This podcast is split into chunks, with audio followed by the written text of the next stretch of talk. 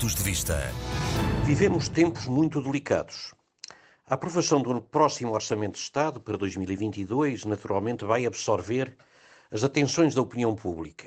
Aliás, eh, dessa aprovação dependerá naturalmente muito a solução de muitos e muitos problemas que neste momento eh, atravessam e condicionam a sociedade portuguesa.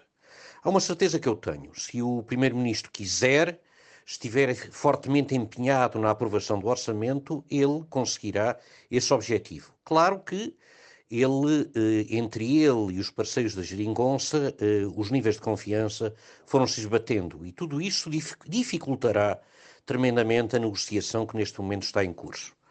Uh, neste momento não sabemos, não temos a certeza do que pode acontecer, mas vamos tendo, naturalmente, uma ideia, pelo menos, daquilo com que nos confrontamos.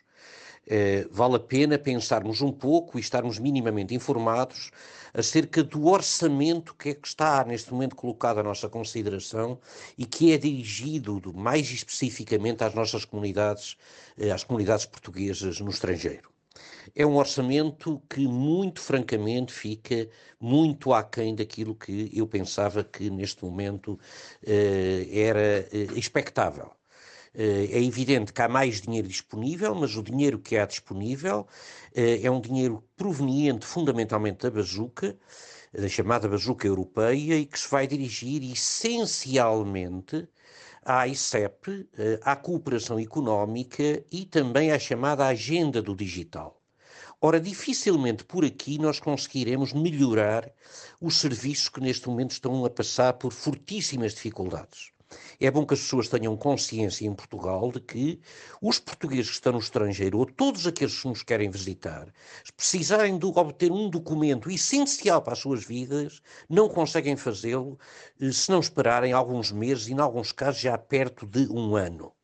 Assim, o que está em causa neste momento é saber se vamos ter mais estudantes estrangeiros a estudar em Portugal, se vamos ter mais investidores, sobretudo fora do espaço da União Europeia, a poderem vir para Portugal, se os investidores portugueses da diáspora vão ter os seus problemas, vão conseguir resolver os seus problemas de natureza administrativa, se os portugueses que vivem no estrangeiro e que precisam de um cartão de cidadão, de um passaporte, de tratar de uma procuração, conseguem resolver isso mais ou menos facilmente.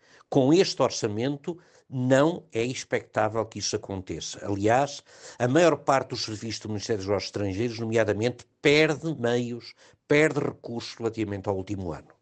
E, portanto, vamos estar naturalmente muito atentos aos próximos tempos, na certeza de que eh, é importante que o orçamento seja aprovado, mas é bom estarmos conscientes que é desejável que esse orçamento corresponda àquilo que são as necessidades do país e dos portugueses, aquilo que são as expectativas das pessoas. Pontos de vista.